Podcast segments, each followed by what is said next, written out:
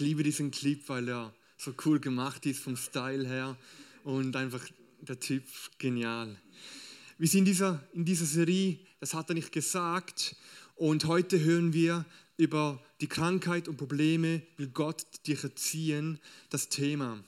Und es geht darum, in dieser Serie zu, anzuschauen, was sind hier für Statements in der Luft, in dieser christlichen Welt unterwegs, wo wir teilweise glauben und zu unserem Fundament gemacht haben, was eigentlich so nie Jesus gesagt hat oder Jesus anders gelebt hat.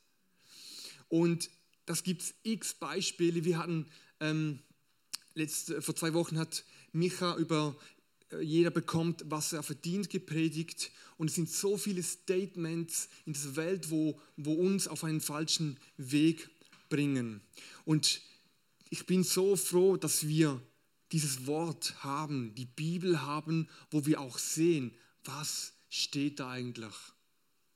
Und ich möchte dir auch von Anfang an ans Herz legen, überprüfe das, was der da vorne sagt oder was du hörst auf einem Podcast, einem Livestream, whatever. Überprüfe das. Da, da steht es schwarz auf weiß. Glaube nicht sofort alles, sondern prüfe es. Ich habe auch zwei Bilder euch mitgebracht. Das erste Bild bitte.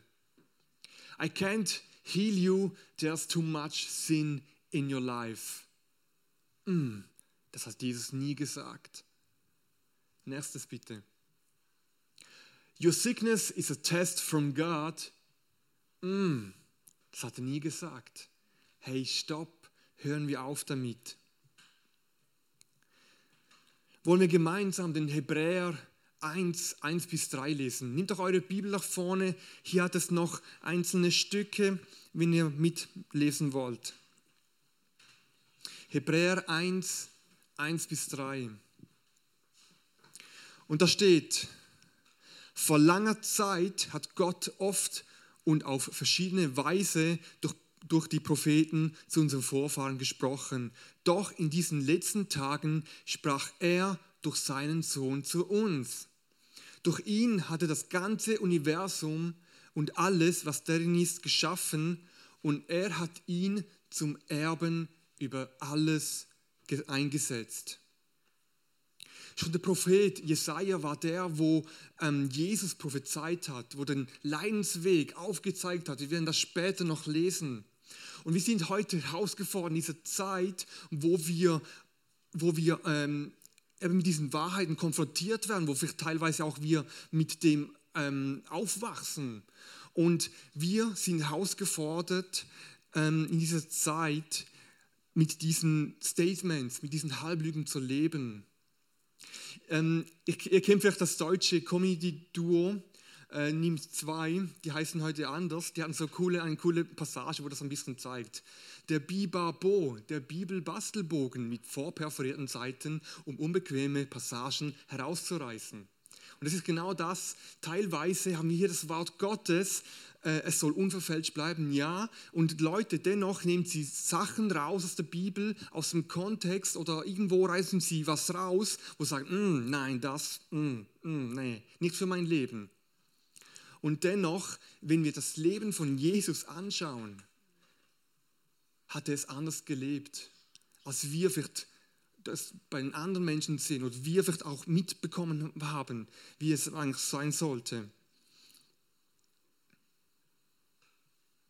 Wenn wir Gottes Wesen kennenlernen wollen, dann müssen wir das Leben von Jesus anschauen. Er sagt, wenn ihr mich seht, so seht ihr den Vater. Und diese, in dieser Thematik, also zu, zu diesem Statement, ist es so extrem wichtig, dass wir verstehen, wir leben im neuen Bund. Der alte Bund hat bezeugt, war ein, ein Versprechen zwischen, zwischen dem Volk Israel und Gott, dass sie all seine Gebote einhalten würden. Mose hat sie dann mit Blut besprengt, mit Blut von, von Tieren, die rein waren, die vollkommen waren, die heilig waren und dennoch, es war oberflächlich. Sie mussten, damit ihre Sünde vergeben wurde, mussten sie opfern, Tiere opfern. Und hey, nochmals, wir leben im neuen Bund. Jesus wurde uns gegeben, dass wir frei sein dürfen von Schuld.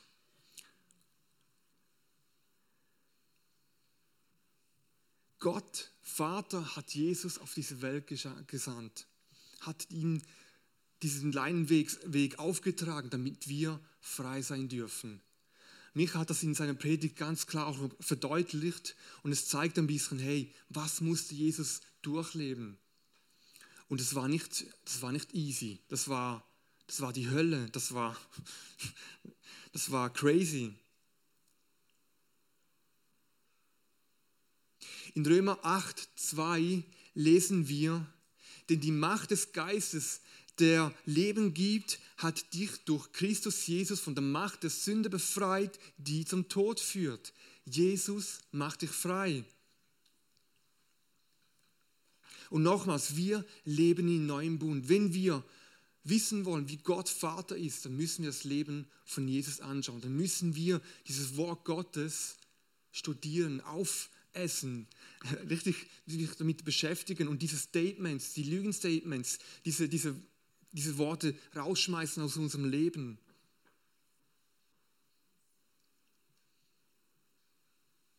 Denn Jesus hat nie gesagt, durch Krankheit und Probleme will ich dich erziehen. Das hat er nie gesagt.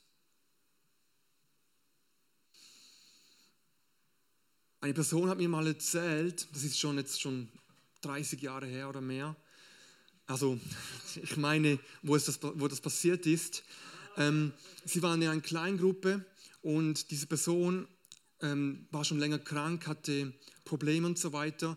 Und die eine Person in der Kleingruppe hat gesagt, ja, du hast wahrscheinlich noch Sünde in deinem Leben. Da, da ist doch noch was, was nicht passt. Oder an was glaubst du eigentlich, oder? Und hey, das kann doch nicht sein. Wir sind berufen worden, um zu ermutigen, um zu, für unsere Mitmenschen zu beten, um für sie da zu sein, nicht solche Seichworte zu sagen. Das kann doch nicht sein. Was sagte Jesus wirklich? Das lesen wir in Matthäus 10, 8, wo steht, macht die Kranken gesund, erweckt die Toten zum Leben, heilt die Aussätzigen und treibt böse Geister aus. Teilt eure Gaben genauso großzügig aus, wie ihr sie geschenkt bekommen habt.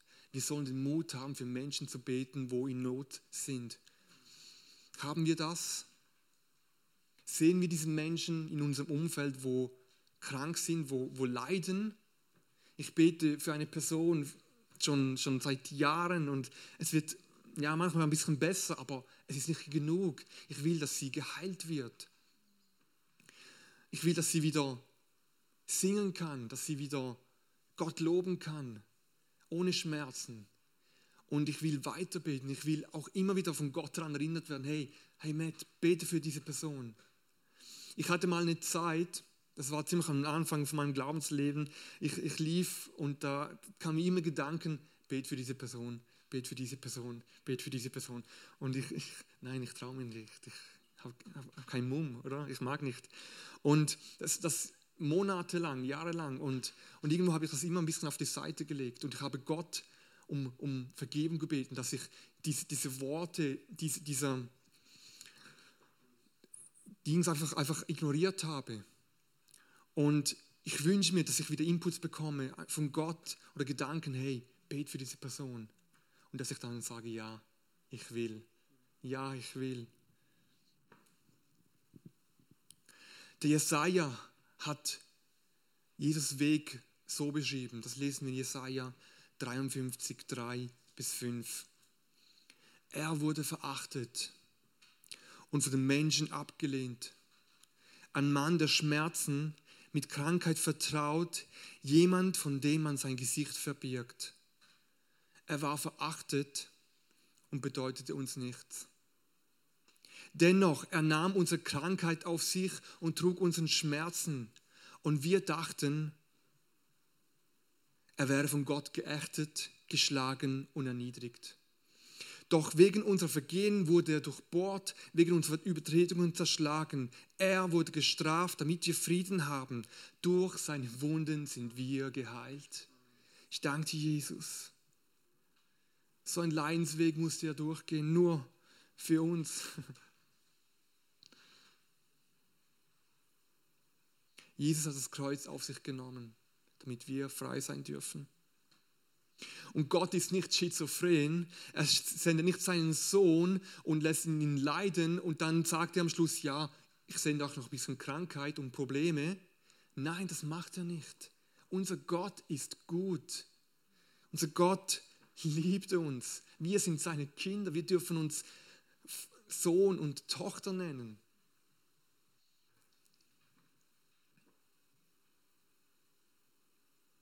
Es ist so wichtig, dass wir das Wesen von Gott verstehen. Wer ist unsere Quelle?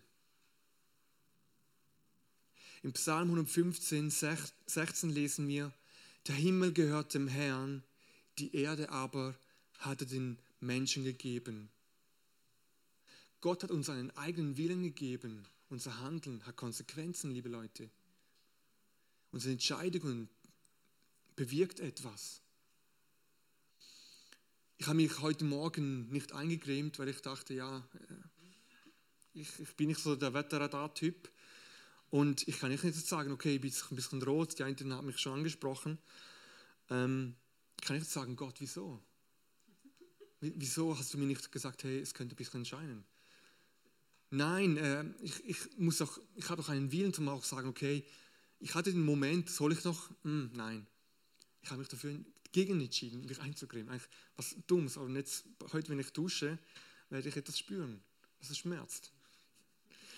Das ist vielleicht etwas Kleines, aber es gibt Entscheidungen in unserem Leben, die, die verändern etwas, die tragen Kraft. Gutes und Schlechtes teilweise auch. Unser Handeln hat Konsequenzen. In Johannes 10, 10 steht, ein Dieb oder der Teufel kommt, um zu stehlen und zu zerstören. Gott aber gibt Leben. Der Vater ist nicht derjenige, der Krankheit und Probleme oder Tod bringt. Der Teufel will, dass wir ihn anklagen, dass wir ähm, sagen, nein, Gott ist nicht gut. Wieso? Weswegen? Er will, dass das, diese Beziehung zwischen uns und Gott zerstört wird, dass sie einen Knacks bekommt. Wenn das mal passiert ist, dann ist es schwer, das wieder in, in, ins Lot zu bringen.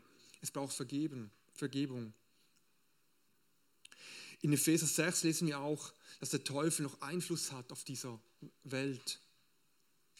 Wir müssen also unterscheiden, von welcher Quelle kommt das? Ist es vom Teufel, vom Satan oder ist es von Gott?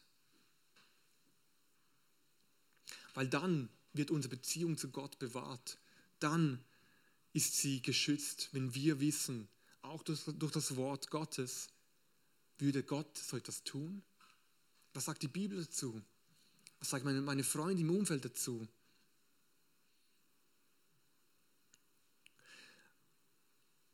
Wir sollen auch klar bekommen dort, dass, es, dass jeder von uns auch mit diesem Problem natürlich konfrontiert, konfrontiert ist, mit Tod und Krankheit. Und nicht alles, was passiert, ist Gottes Wille in meinem Leben. Decke diese Lügen auf, die vielleicht der Satan, der Teufel in dich hineinpflanzen will und sage, nein, Gott sagt etwas anderes dort in dieser Bibelstelle. Nimm dein Schwert. Man sagt, die Bibel ist das Schwert. Nutze es.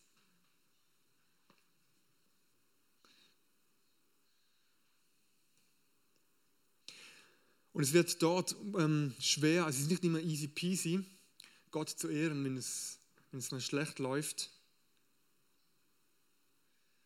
Und wisse, dass der Teufel den Tod, den, das Verderben bringt. Er ist der, wo umgeht wie ein brüllender Löwe und zerstören will.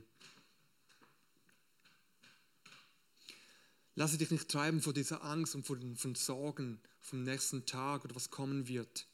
Bleib in Gott.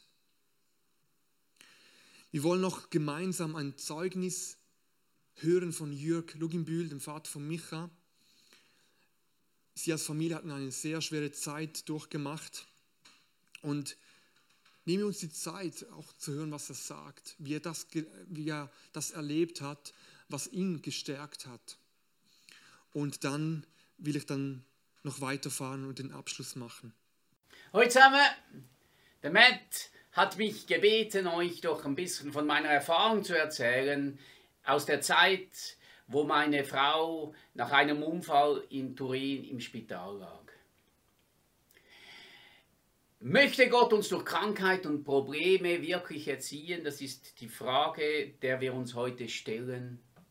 Zur Vorgeschichte, wie habe ich das erlebt? Ich habe eines Tages einen Telefonanruf bekommen von der Freundin meiner Frau. Sie ist reiten gegangen und sie haben mir mitgeteilt, da sei ein Unfall äh, geschehen. Ich soll doch bitte schnell kommen.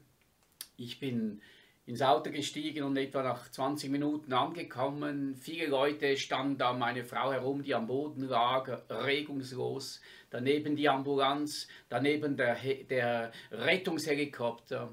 Ich konnte mich kurz einfach äh, äh, zu meiner Frau an äh, Knien, habe für sie gebetet und dann haben sie sie abtransportiert mit dem Helikopter. Ich habe mich dann versucht zu, äh, zu organisieren. Ich habe die Kinder aus der Schule geholt. Ich habe meine Schwiegermutter abgeholt, die gerade zufällig angekommen ist mit der, mit der Bahn. Ähm, ich bin ins Spital gefahren und habe dort äh, dann nach langem Warten äh, die erste Hiobsbotschaft bekommen von einer Ärztin. Ich bin diplomierter Krankenpfleger und deswegen verstehe ich doch einiges, was da, dass es sich da um Leben und Tod handelt. Nach vier Tagen äh, von diesem schweren Schädelhirntrauma mit einer Hirnblutung ist die Situation dann schlimmer geworden. Der Druck aufs Gehirn ist groß geworden. So haben sie meine Frau ähm, aus der Schädeldecke ein Stück rausgeschnitten, vielleicht äh, so groß wie zwei Fäuste. Ja, und eigentlich von diesem Moment an haben die Probleme begonnen. Es gab unglaubliche epileptische Anfälle, es gab eine Rieseninfektion, es gab eine Blutgerinnungsstörung. Wir waren an einem sehr lebensgefährlichen Punkt angekommen und äh, jeden Tag gehofft, es gibt ähm, äh, bessere Nachrichten, aber während fünf, fünf Wochen ist das Ganze immer, auf, immer schlimmer geworden, bis wir fast am Nullpunkt angelangt sind. Ja, mit was habe ich gestruggelt?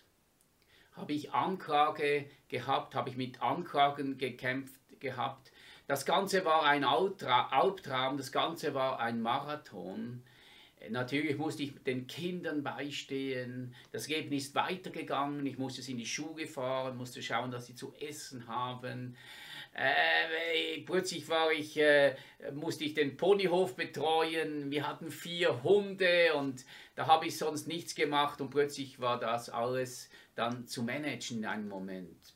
Wir hatten eine frisch begonnene Gemeindearbeit, die ganzen Anfragen von außen. Ich habe jeden Abend mühselig die große Millionenstadt Turin durchquert mit dem Auto, habe dort in der Regel ein bis zwei Stunden gewartet, bis ich kurz mit dem Arzt sprechen konnte, bis er mir eine neue Hiobsbotschaft gegeben hatte. Dann konnte ich zu meiner Frau gehen, zehn Minuten. Ich habe sie gesegnet, habe für sie gebetet, habe Gottes Wahrheiten über, über ihr proklamiert, bin wieder zwei wieder äh, die ganze habe die Stadt durchquert, habe die, die Kinder angetroffen und ihr die haben auf eine bessere Botschaft gehofft jeden Tag, aber es kam jeden Tag eine schlimmere. Es gab Tage, da habe ich meine Frau nicht mehr erkannt im Spital. Sie war so aus, aufgedunsen von all den Problemen. Einmal musste ich lesen beim Namensschild, ob ich wirklich am rechten Bett gestanden bin. Ich habe Gott nie Vorwürfe gemacht. Wir Menschen haben ein Spatzenhirn und wir Menschen sind berufen, ewig zu leben. Und Gott ist so viel größer und seine Gedanken sind so viel höher als unsere Gedanken. Und deswegen versuchen wir nicht mit unserem Spatzenhirn Dinge zu erklären, die wir nicht können. Und deswegen ist es absolut nie angebracht, Gott irgendwelche Vorwürfe zu machen. Die nächste Frage, was hat dir effektiv Halt gegeben in dieser Situation? Ja, das Ganze war wie gesagt ein richtiger Marathon. Ich habe gewusst, es haben ganz viele Leute gebetet in dieser Zeit für meine Frau, für ein übernatürliches Eingreifen. Davon hat man nie was gemerkt. Aber das Wichtigste für mich in dieser Zeit war dass ich jeden Tag eine Stunde in den Wald gegangen bin. Mit den Hunden habe ich gebetet. Mit meinem besten Freund war ich zusammen mit Jesus. Ich habe gebetet. Ich habe ihn angebetet. Ich habe mit ihm geweint. Ich habe mit ihm gesprochen. Und diese Zeit, das war wohl das Bedeutendste von der ganzen Situation. Was war mein Schlüsselerlebnis? Mein Schlüsselerlebnis war nicht das, was Leute mir immer wieder gesagt haben, du hast einen unglaublichen Glauben bewiesen in dieser Zeit. Das habe ich überhaupt nicht so empfunden, sondern das Schlüsselerlebnis in dieser Zeit war für mich, dass ich gesehen habe, wir sind berufen, aus der Gnade zu leben. Das heißt, aus den Ressourcen, das heißt, aus der Kraft, die Gott uns darreichen möchte, jeden Tag. Und so hat er mir immer wieder geschenkt, was ich gebraucht habe. In diesem Warteraum vor dem Spital, wo alle Angehörigen waren und gewartet haben, bis sie kurz Einlass bekamen zu, ähm, ins Krankenhaus. Da war so eine trostlose Atmosphäre, schlimmer als jede Beerdigung, die ich als Pastor gemacht habe. Aber Gott hat mir immer wieder auch die Kraft gegeben, Hoffnung hineinzusprechen und, und mit Menschen einfach aufzublicken und ihnen Hoffnung zu geben. Also diese simple Freundschaft mit Jesus, die hat den großen Unterschied gemacht. Was ist geschehen nach fünf Wochen?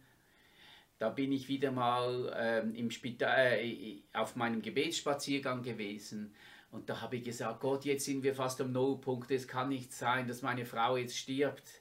Die ganze Schweiz betet für sie und ich komme in den Spital heute und ich sage dir, ich will ein Wunder sehen. Ich bin ins Spital gekommen, meine Frau hat nach fünf Wochen die Augen geöffnet gehabt und sich ein wenig bewegt. Die Ärzte haben gesagt, Wunder oh, über Wunder, aber schauen Sie die Röntgenbilder, da ist unsere Erfahrung, sie wird immer gelähmt bleiben. Und ich habe das einfach nicht angenommen und weiter gebetet und ja, nach zehn Tagen hat sie den Fuß bewegt und bald auch die, auch die Arme und heute ist sie wirklich wiederhergestellt. Gott sei alle Ehre. Ist es also richtig zu sagen, dass Gott uns durch Krankheit und Probleme erziehen möchte? Ich möchte sagen, nein, das kann man wirklich nicht sagen. Aber noch die schwerste Situation ist eine wunderbare Chance, diesen wunderbaren Gott besser kennen und ihm vertrauen zu lernen. Micha vertraut mir, weil er mich kennengelernt hat, weil in vielen Situationen er weiß, wer ich bin und wie ich zu ihm stehe. Und je mehr wir Gott kennenlernen, desto mehr können wir ihm vertrauen. Und das ist ein ganz wichtiger Aspekt. Und ich möchte dich einfach zum Schluss ermutigen, bete doch auch du immer wieder für Kranke, Menschen, denn Gott hat uns das aufgetragen. Das ist ein Auftrag aus Jünger Jesu. Er ist der große Gott, der El Shaddai, der Gott, der mehr als genug ist, auch für deine Situation, auch für dein Problem, auch für dein Leben. Und so sei mutig, sei ein Jünger Jesu und bete für Menschen und freue dich ab dem, was der treue Gott für dich und für andere Menschen tut. Amen. Hey, cool, so cool.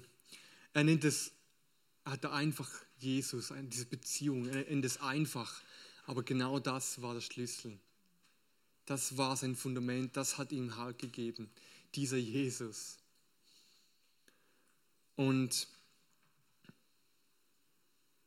wie gesagt, wir als Christen sind herausgefordert. Wir leben in einer Welt, die gefallen ist. Wir leben in einer Welt, wo der Teufel umher geht und zerstören will. Genau dann kommt es darauf an, an was glaubst du. Halte fest an den Aussagen, Gott ist gut. Er hat das Leben und er liebt dich bedingungslos. Es geht in unserem Leben als Christ nicht darum, wer hat den schönsten Lebenslauf oder das schönste, das schönste Leben, sondern bringen uns die Situation, die uns manchmal an den Boden schmeißen, bringt uns näher zu Gott oder eben nicht. Es geht darum, dass wir eben näher kommen bei Krankheit und Leiden. Erkenne, dass die Quelle vom Vater nur gut ist.